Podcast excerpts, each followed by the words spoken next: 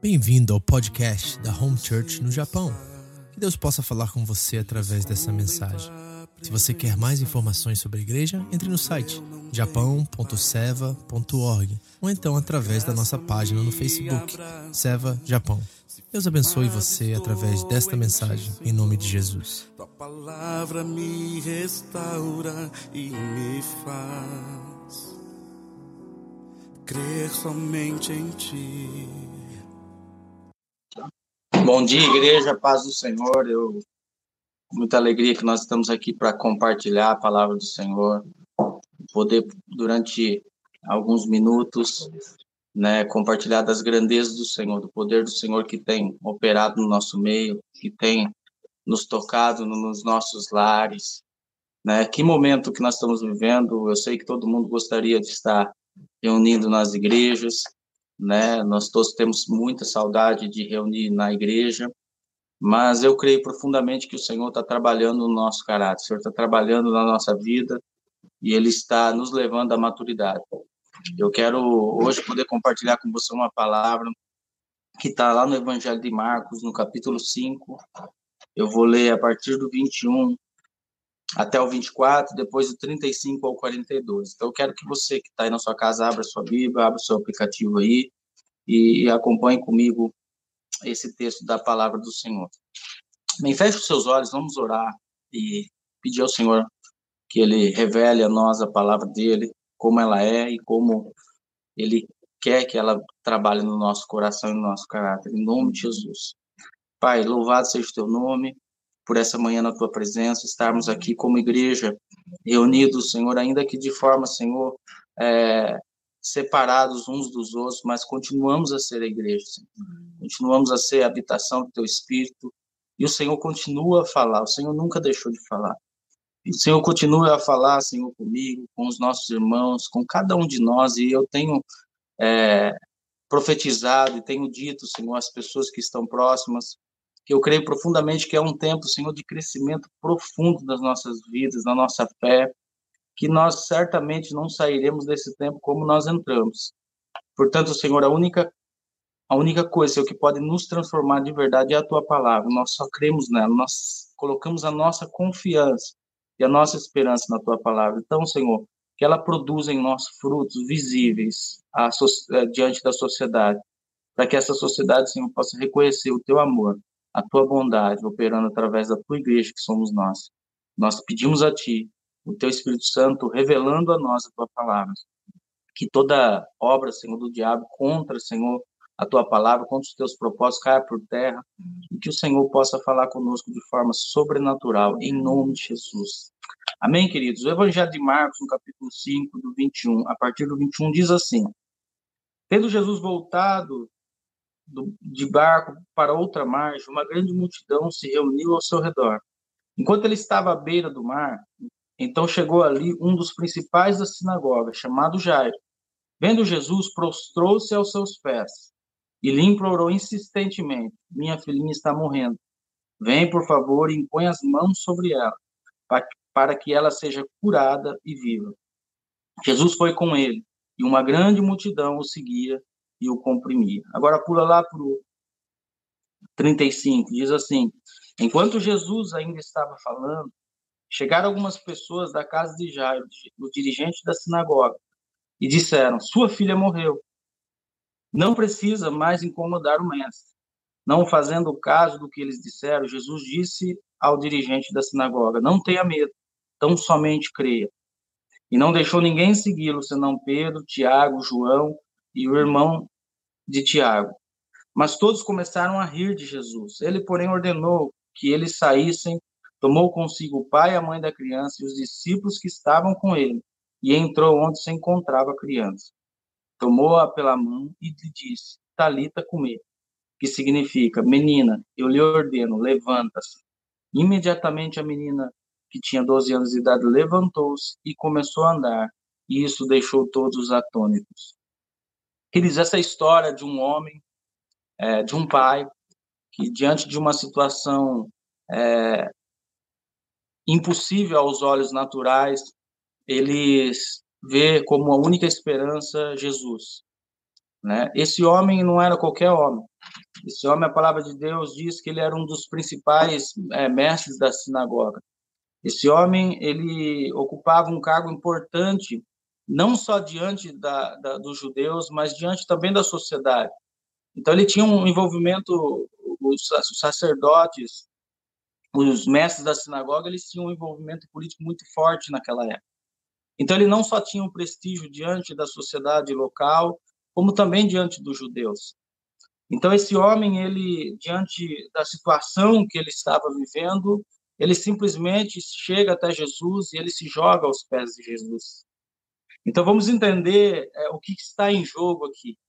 Né? Nós estamos falando de um homem de grande posição, né, hierárquica, um homem respeitado diante da sociedade, né, um homem que tem o seu status diante da sociedade, e esse homem simplesmente se joga aos pés né, daquele que muitas vezes a própria religião condenou, e condenava e, e perseguia.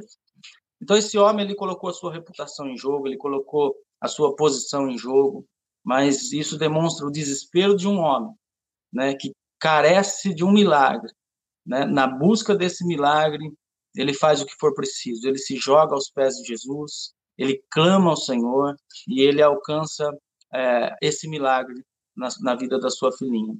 Então nós vemos essa essa história e, e eu lendo essa história, né? Algo me chamou a atenção, a postura de um homem que levou ele a alcançar é, o favor do Senhor. A postura desse homem que levou ele realmente a tocar o coração do mestre e fez com que ele alcançasse misericórdia diante de Jesus e ele e a filhinha dele recebesse a cura.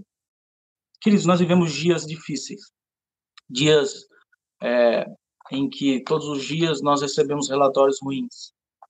Eu não sei qual a sua circunstância, qual a sua situação, mas eu, eu posso dizer com certeza que nada pode ser definido como fim antes que o Senhor dê a última palavra. Uhum. Tudo que está acontecendo na minha, na sua vida, tudo que está acontecendo ao nosso redor, nós que somos filhos de Deus, é, a palavra final sempre será do Senhor.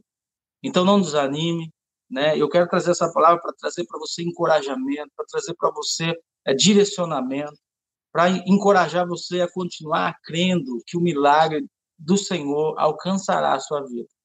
O que, que você está precisando hoje? Um, um, novo trabalho, né, uma cura física, né, a salvação de um das suas famílias, da sua família, de um filho, de um marido, de uma esposa. O que você precisa hoje? Né? Eu quero dizer e desafiar você que você está diante daquele que pode fazer um milagre na sua vida, aquele que pode mudar uma circunstância na sua vida. E eu quero conversar com vocês um pouquinho sobre a postura desse homem, a postura de Jairo, que tinha uma posição, que tinha um lugar diante da sociedade, mas que ele não olhou para isso e simplesmente teve uma postura de filho e se derramou aos pés do Senhor. O tema dessa mensagem, se eu tivesse um tema para colocar, seria uma postura de filho. Uma postura de filho. Qual tem sido a sua postura nesses dias difíceis que nós temos vivido? Uma postura de um filho ou a postura de um escravo? uma postura, uma postura de alguém que confia plenamente no Senhor ou uma postura de alguém que tem confiado extremamente nos, no, nos relatórios que estão vindo? Qual tem sido a sua postura diante das adversidades? Nós temos ouvido, como eu disse, vários relatórios de pessoas que estão é, perdendo seus empregos, pessoas que muitas vezes, é, como é, nós, seres humanos, se preocupam sim com a sua família, com o sustento, com é, os recursos que e temos medo que isso nos falte. Mas qual tem sido a nossa postura de fé? Porque a fé é justamente o oposto daquilo que nós vemos. A Bíblia diz lá em Hebreus 11:1 que a fé ela ela é a certeza, é a convicção de coisas que a gente não está vendo ainda. Né? Então, qual tem sido a sua postura diante desse, desse momento que nós temos vivido? Uma postura de confiar além do que os seus olhos têm visto, além do que os seus ouvidos têm ouvido, ou você tem é, se abraçado a essas verdades né, que o mundo tem trazido a você e você tem, através disso, perdido a sua fé e você tem, através disso, é, feito com que a, a sua vida espiritual cada dia mais se esfrie. Qual tem sido a nossa postura? E a vida de Jair nos mostra é, qual é a postura que nós devemos ter diante de momentos como esse? Uma postura de filho e não uma postura de escravo. A primeira postura que eu vejo na vida de Jairo, nesse texto, é, ele está lá no versículo 22. E a primeira postura, postura é: seja humilde e, men e menos arrogante. Seja humilde, humilde e menos arrogante. Queridos, nós vemos diante dessa situação que Jairo tem uma posição diante da sociedade. Que esse homem não é qualquer homem, mas ele simplesmente se joga aos pés do Senhor. Um homem que é, derrama o teu coração diante do Senhor, que se prostra diante do Senhor, clamando a misericórdia do Senhor. Uma postura de um homem que reconhece que o poder não está nele, que o poder não está na sua capacidade, na sua posição, é, é, o poder não está naquilo que ele é por si próprio, mas o poder está naquele que pode mudar uma circunstância que os nossos olhos estão vendo. Será que nós temos reconhecido e nós temos tido essa postura como filhos? Né, o versículo 22 diz, diz assim: Então chegou ali um dos dirigentes da sinagoga, chamado Jairo. Vendo Jesus, prostrou-se aos seus pés. E, e, quando eu leio isso, eu fico assim, o meu coração é, alegre e, ao mesmo tempo, é, eu questiono a minha fé. Será que essa tem sido a nossa postura diante das adversidades? Uma postura de alguém que chega com humildade, uma postura de alguém que chega diante do Senhor é, com um coração puro, com um coração sincero, com um coração entregue ao Senhor? Ou será que nós temos tido uma postura arrogante? E por que, que eu estou dizendo isso, queridos? Porque é, essa semana o pastor Vitor é, postou uma mensagem, um, um, trecho do pastor é, Paulo Borges Júnior que diz assim: Não se engane, escravo pensa a partir do que tem para ganhar, e filho pensa a partir do que tem para oferecer. Uhum. Queridos, essa é a postura de um filho. Quando nós pensamos a partir do que nos falta, nós nunca estaremos aptos a viver a abundância do Senhor. Quando nossa vida é pautada por aquilo que está nos faltando, significa que nós ainda não entendemos e não temos uma consciência de filho, de paternidade, quem é o nosso pai. Quando nós vivemos pelas nossas carências, nós limitamos Deus de fazer algo sobrenatural nas nossas vidas, além do que os nossos olhos veem. E qual tem sido a nossa postura de filho? Nós temos vivido pelas carências, nós temos vivido pelas nossas faltas, ou nós temos vivido pelas nossas certezas e convicções? Nós temos vivido pela nossa fé, por aquilo que pauta as nossas vidas, por aquilo que é a bússola, a bússola que nos orienta, que nos direciona a palavra de Deus. Qual tem sido a nossa postura? Qual tem sido a sua postura? Nós precisamos avaliar isso.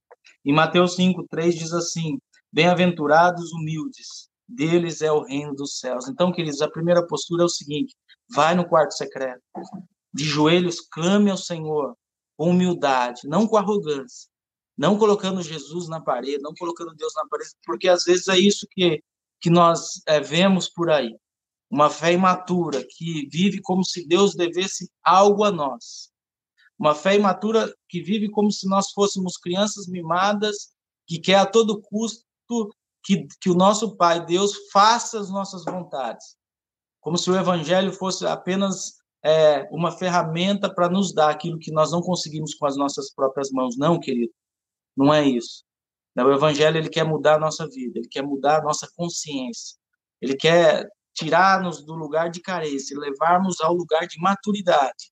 Ele quer tirar do, do lugar é, onde nós, é, nós colocamos responsabilidade em outros e quer nos trazer a nossa responsabilidade diante de tudo que nós estamos vivendo. Você tem uma responsabilidade diante desse momento, como filho de Deus. E essa responsabilidade precisa ser assumida por você, por nós, como igreja, para que a gente seja realmente, de fato, luz aonde a gente está inserido nesses dias. Então, tenha uma postura de filho e seja humilde e menos arrogante. A segunda postura, não coloque a sua posição acima da sua fé. Não coloque a sua posição acima da sua fé.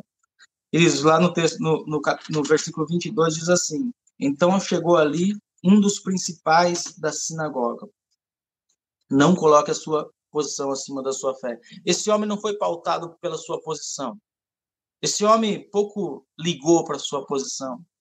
No desespero da sua alma, no desespero é, da busca pela cura da sua filha, esse homem se joga diante de todos, diante daquele que muitas vezes, a, a, naquele tempo, a religião perseguia, da, diante daqueles que era tido pela sinagoga como o rival deles, diante daquele que muitas vezes diante da sinagoga da, dos religiosos daquela época era um blasfemo. Esse homem se joga em pouco diante daquele de Jesus e sem se importar com a sua posição, ele rasga o seu coração aos pés do Senhor. Será que nós não temos se importado demais com a nossa posição?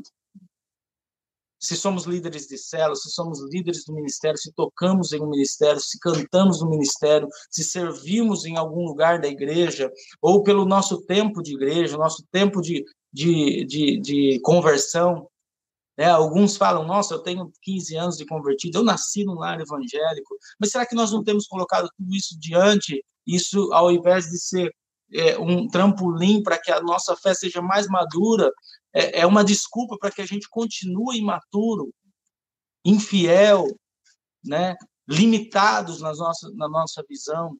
É uma desculpa para que a gente não cresça, para que a gente não amadureça, nós achamos que nós conhecemos tudo da palavra de Deus pelo nosso tempo, pelo nosso estudo, pela nossa própria capacidade, mas esse homem, ele não olhou a sua posição. Esse homem se lançou aos pés do Senhor. Qual tem sido a sua postura? Diante de Deus, somos todos pequenos e carentes, limitados e fracos. Nossa esperança deve estar em Deus e não em nós mesmos. Não se deixe enganar pela sua posição ou tempo de igreja posição social e status intelectual. Diante de Deus, o único caminho que temos, que nós temos, é se curvar diante dele e dizer que ele é grande, que ele é bom, que ele sabe das coisas, que ele pode tudo e que seja feita a sua vontade. Amém, queridos? O terceiro ponto diz assim: não se esqueça, a palavra final vem do Senhor. Não se esqueça, a palavra final vem do Senhor. Olha só que coisa interessante. Lá no versículo 35 diz assim: Enquanto Jesus ainda estava falando, chegaram algumas pessoas da casa de Jairo, o dirigente da sinagoga, e disseram o seguinte: Sua filha morreu, disseram eles. Não precisa mais incomodar o mestre. Queridos, certamente como foi com Jairo, é assim na nossa vida. Se você tem se levantado nesse momento para ser uma voz profética no meio do caos que nós vivemos, certamente alguma pessoa, alguém na sua fábrica vai se levantar contra você. Certamente, se você crê e a sua esperança está no Senhor, quando você confessar isso com a sua boca, alguém vai se levantar e vai dizer assim: Ei, você não está vendo o que está acontecendo? Ei, você não está vendo a, a situação à sua volta? Você não está vendo o coronavírus, você não está vendo o que está falando no noticiário, no Facebook, nas redes sociais. Você não está vendo, está tudo, tá tudo destruído, está tudo acabado. Né? A gente vai passar necessidade, nós estamos todos desempregados. Né? O, o a, a, crise chegou e a gente vai ter problemas. Mas, queridos, é, esse homem, apesar desse relatório, que não adianta incomodar o mestre, a sua filha morreu. Não adianta é, você ficar clamando, sua filha morreu. Será que pessoas não têm se levantado para dizer isso para mim, para você? Ei, de que vale a sua fé se agora você está desempregado? De que vale o seu Deus se agora você está desempregado? De que vale a sua oração se você está vivendo uma situação caótica e essa situação não impediu você de, de perder o seu emprego? Deixa eu dizer uma coisa para você, queridos. Não se esqueça, a palavra final, ela vem do Senhor e somente dele. Então, continue a crer, continue a esperar, continue é, é, crendo além da esperança, além da circunstância, além dos relatórios, além do que seus olhos estão vendo. Continue esperando em Deus. Querido, se o seu casamento não está bem hoje, se a, se a, situação conjugal da sua vida não estiver bem, confia no Senhor, continue a orar, continue a fazer a sua parte, continue a crer, porque a palavra final vem do Senhor. Se você está doente, se você está enfermo, se você está passando por uma situação na sua vida que a medicina é, te condenou, que, que os relatórios médicos te condenam, continue a crer, porque a resposta e a palavra final, ela vem do Senhor, querido.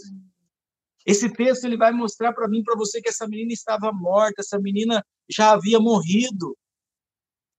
Mas esse homem, ele não, ele sabia que ele estava diante de alguém que podia ressuscitar a morte. Ele estava de alguém que diante de alguém que poderia mudar a situação daquela daquela menina e daquela família. Então, queridos, basta uma palavra do Senhor para que a sua situação mude. Então, não deixe de crer. Não deixe de confiar. Não deixe de ter essa postura diante das adversidades, de crer além da esperança. Porque a história da Bíblia, a história do Evangelho nos mostra que valentes homens que confiaram no Senhor de todo o coração alcançaram dele misericórdia. Então continue a crer, continue a confiar, continue a clamar e chorar aos pés do Senhor, porque o milagre virá. Em nome de Jesus. A quarta postura que nós precisamos ter é, tá lá no. A quarta postura é não perca a fé. Não se canse de clamar a Deus. Não perca a fé e não se canse de clamar a Deus. Você sabe o que acontece? Às vezes, nós estamos passando por situações e a gente vem pedindo a Deus, a gente vem clamando. Queridos, não, é nada, não tem nada de errado em clamar ao Senhor. Clamar ao Senhor de todo o coração. Mas nós precisamos entender que nós precisamos ter uma postura madura diante dessas circunstâncias. Muitas vezes nós vamos passar por situações em que é, Deus está muito mais preocupado com o processo do que com o resultado.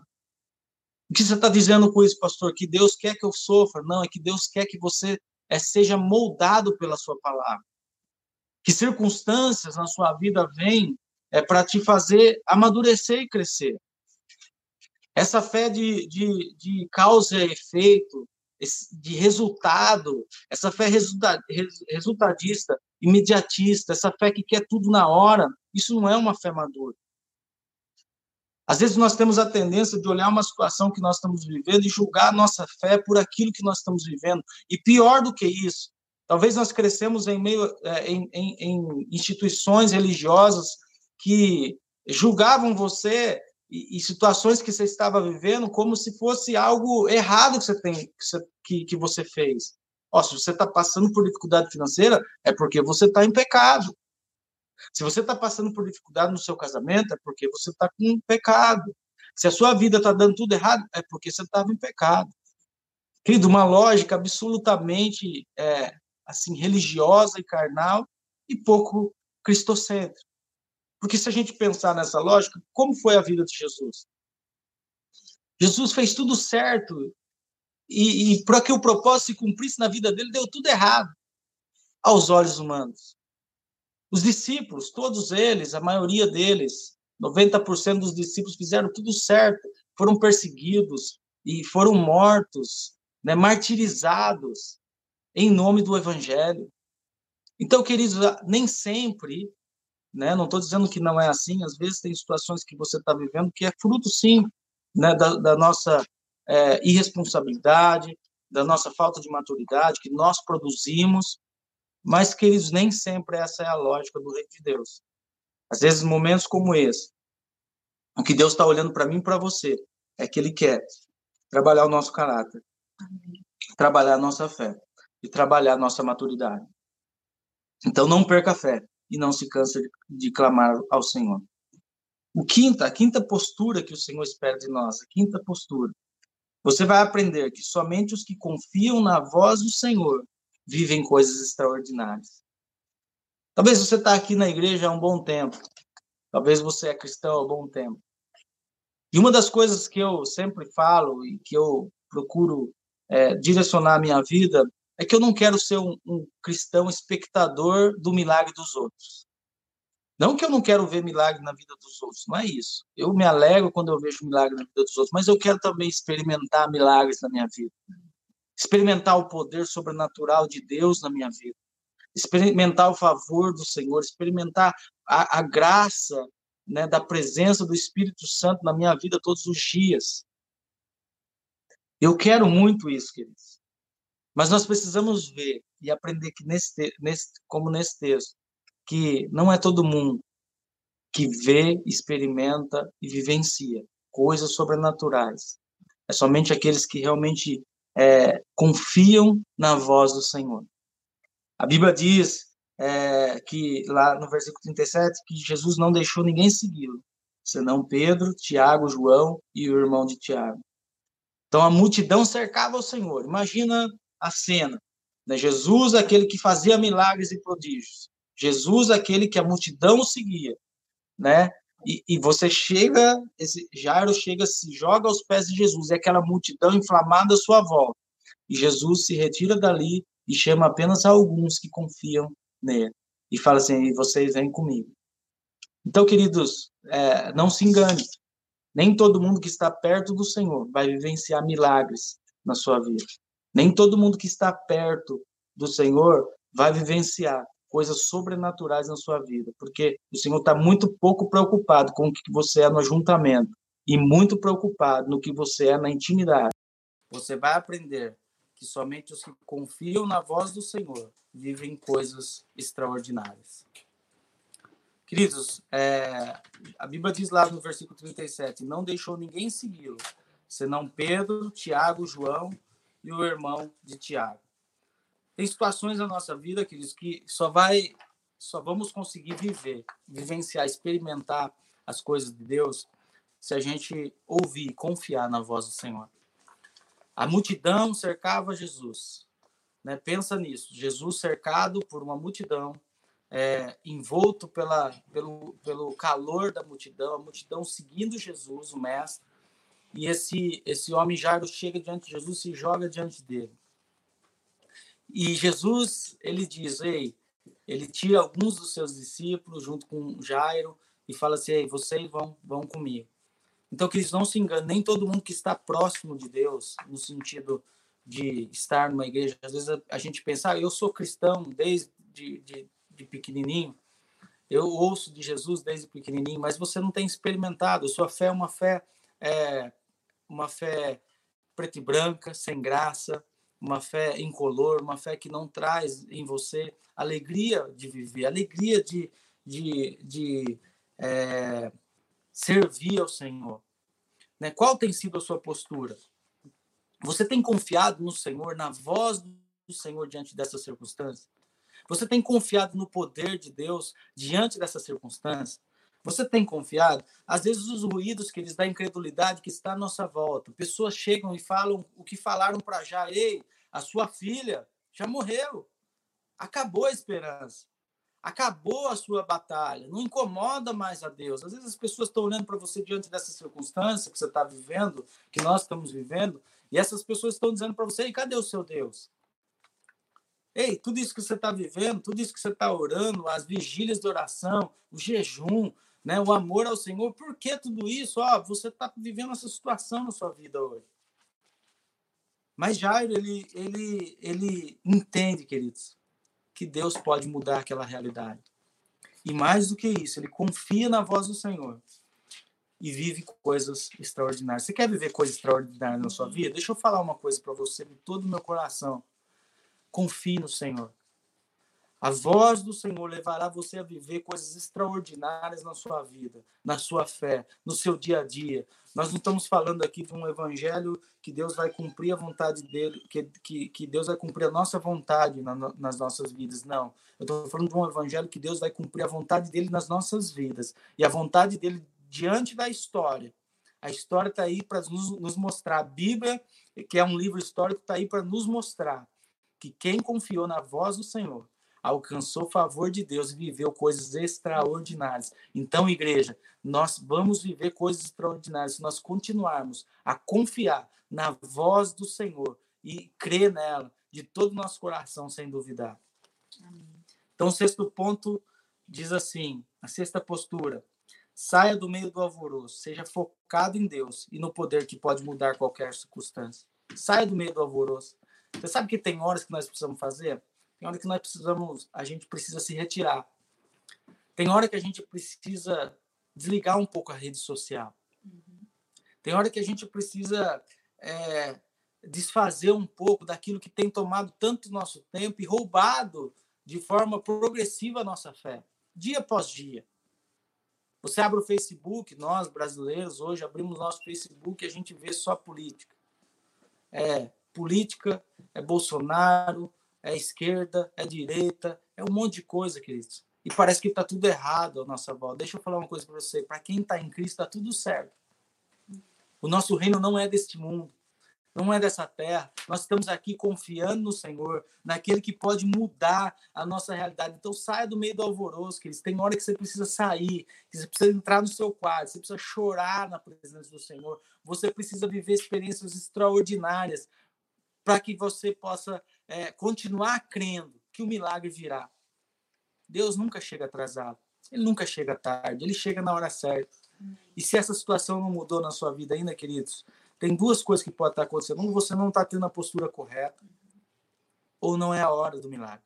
Então, continue a crer, continue a esperar, continue a, a confiar naquele que pode mudar a sua circunstância. Então, aquilo que você, os ruídos, queridos, da rede social, né, é, do alvoroço que está à tua volta, pode influenciar a sua fé, pode influenciar a sua vida. Eu posso dizer, sem sombra de dúvida, com certeza, que ou você está sendo influenciado, ou você está influenciando através da sua fé. Qual tem sido a nossa postura? Você tem influenciado?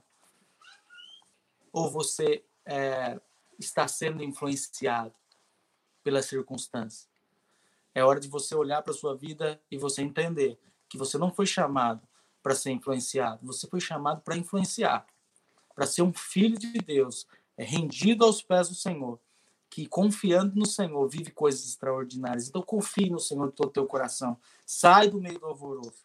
Talvez essas, esse seja o momento que você tirar um tempo aí de consagração Senhor.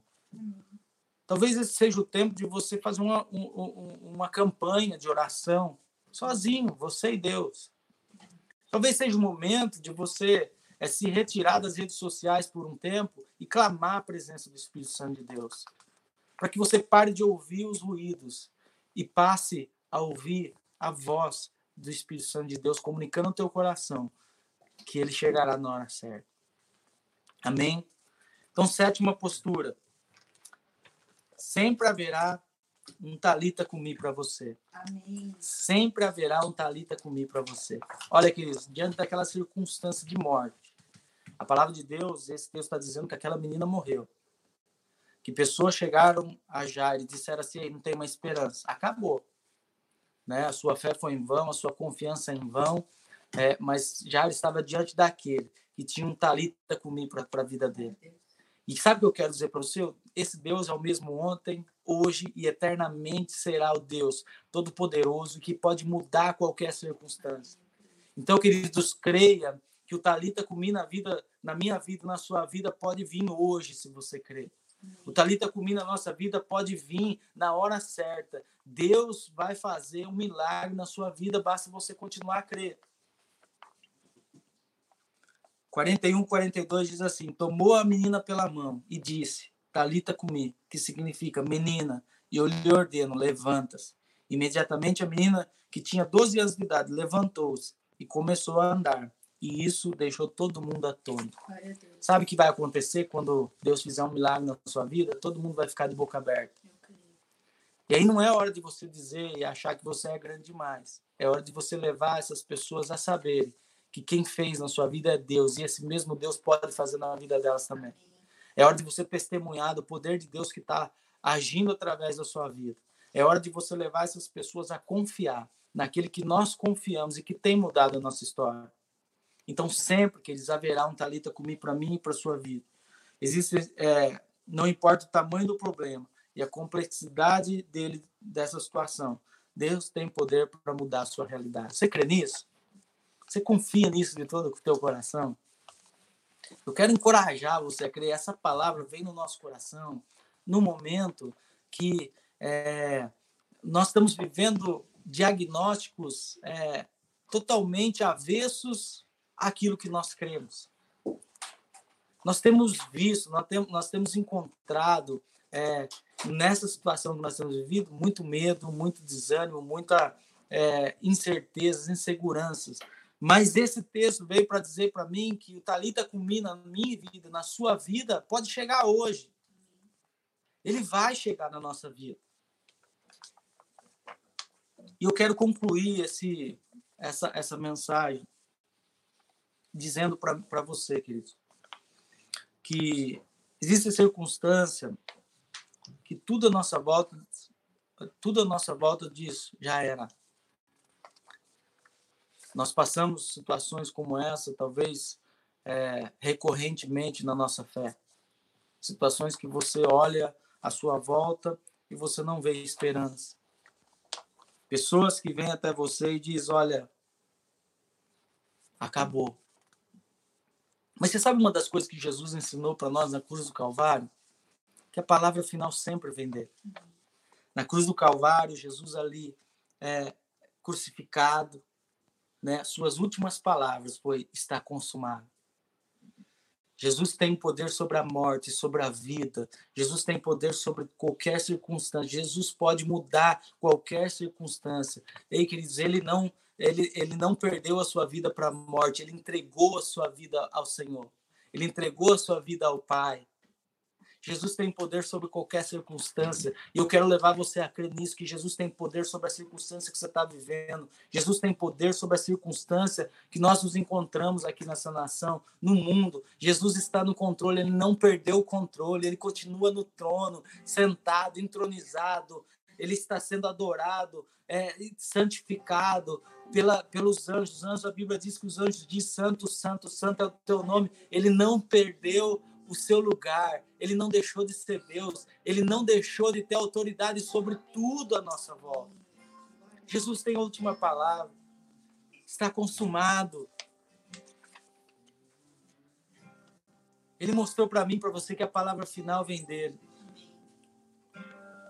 Enquanto todos caçoavam, riam, enquanto todos atiravam pedra, enquanto todos diziam crucifica, né, mata esse homem, Enquanto todo mundo estava fazendo isso, querido, Jesus estava salvando a humanidade.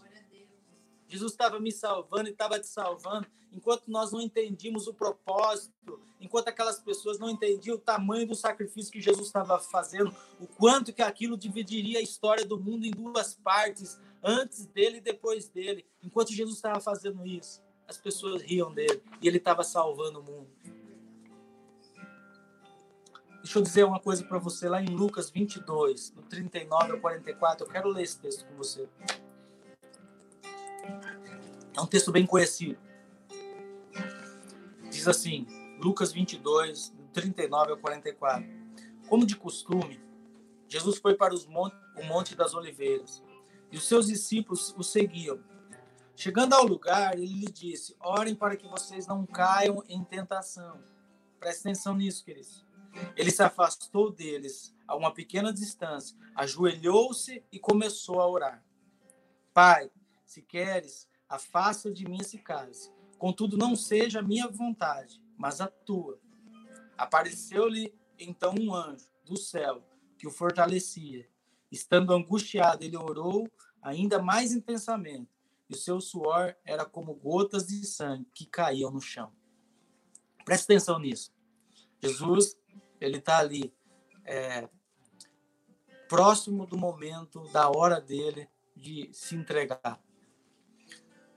E Jesus ele, ele, ele se retira do ruído, do barulho, do, da, da aglomeração. Ele vai para o secreto falar com Deus. E Jesus orienta os seus discípulos a orar também para que eles não caiam em tentação. E eu achei isso fantástico, eles, porque a tentação aqui, ele não está falando de um pecado como nós muitas vezes pensamos, imaginando apenas um erro né, moral, um deslize moral. Ele está dizendo de uma consciência, porque o pecado é justamente a falta de consciência de como nós temos vivido aquém daquilo que nós fomos criados para viver. É o pecado, queridos, que nos faz distorcer os propósitos de Deus para a nossa vida. Nós não estamos falando de um deslize moral, mas de uma questão de identidade, de uma tentação de querer ser dono das nossas próprias é, verdades e vidas. De queremos, sabe, a, a vida do jeito que a gente quer, do jeito que a gente sonha, do jeito que a gente espera, de não esperar e não confiar no propósito na vontade de Deus, no propósito de Deus de enxergarmos uma situação momentânea que a gente está vivendo como se fosse o final, sendo que Deus está construindo no nosso caráter um homem melhor, uma mulher melhor, um homem mais parecido com Jesus. A tentação de querer ser dono das nossas próprias verdades e vidas, a tentação de pensarmos como escravos ao invés de filhos, a tentação de acharmos que Deus deve alguma coisa para nós. Não foi isso que o diabo falou para Jesus quando levou ele para ser tentado? Ei, se você é filho de Deus, faça isso. Peça a Deus que ele faça isso em seu favor, que ele mude essa realidade, que ele te dê tudo. Jesus disse: Não só de pão viverá o homem, não é isso? Mas de toda palavra que sai da boca de Deus. A tentação de queremos, sabe, o poder para decidir a nossa própria vida, a tentação de querer usar Deus em nosso favor, em favor das nossas circunstâncias, não, queridos, nós precisamos é, ser usados através da palavra de Deus para que nós nos encaixemos à vida de Deus, ao propósito de Deus para nós. A tentação de querer ser servidos ao invés de servir. De exigir direito ao invés, de cumprir propósito. De querer poupar nossa própria vida ao invés de entregá-la por amor a Deus. Queridos, nessa manhã, eu quero orar por você. Eu quero realmente buscar a Deus junto com você. Que nós alcancemos é, misericórdia do Senhor nessa, nessa manhã. E que nós partimos da nossa vida infantilizada espiritualmente para uma vida madura. Que quando nós voltarmos a nos reunir nas nossas igrejas, nós sejamos maduros. Não aqueles que desistem de Deus por uma intriga ou, ou um desentendimento um com o outro por às vezes o pastor não cumprimentar, por às vezes você passar por uma circunstância é, em que talvez alguém não enxergou o seu problema, a sua dor, e, e, você se ofende com isso e você se afasta de Deus, queridos. É tempo de maturidade, é tempo de crermos naquilo que é a palavra de Deus, na verdade explícita da palavra de Deus, e confiar que o talita comigo do Senhor está chegando para mim e para sua vida. Então feche teus olhos. Eu quero orar com você, em nome de Jesus. E eu tenho certeza que Deus pode mudar essa, essa realidade que você tem vivido hoje, em nome de Jesus. Espírito de Deus, eu oro por cada um dos meus irmãos. Eu clamo ao Senhor que o Senhor toque cada um, cada situação, cada circunstância que eu desconheço, mas o Senhor conhece. Que o Senhor toque no mais profundo do coração, levando cada um de nós a termos a postura de Jairo, de Senhor crer, além do que os nossos olhos estão vendo, além da esperança. Se tem aqui, Senhor, no nosso meio, casamentos que precisam ser restaurados, restaura. Senhor, tem um talita comigo, Senhor, para os casamentos no nosso meio. Tem um talita comigo para os relacionamentos no nosso meio. Tem um talita comigo para a nossa fé. Se nós estamos aqui, Senhor, frios, indiferentes com a tua presença. Existe um talita comigo para nós, Senhor. Existe um talita comigo, Senhor, que pode mudar as circunstâncias naturais que os nossos olhos têm visto. Nós cremos no poder da tua morte naquela cruz, no seu poder, Senhor, que se entregou e que disse na, naquela cruz: está consumado, está consumado e o poder está nas tuas mãos. E nós cremos nesse poder, Senhor, que pode mudar a nossa história, em nome de Jesus. Nós vamos adorar o Senhor e eu quero que você acompanhe a gente com essa adoração ao Senhor. Adora o Senhor. Enquanto você adora o Talita comigo, o Senhor pode chegar na sua vida. Em nome de Jesus. Deus abençoe.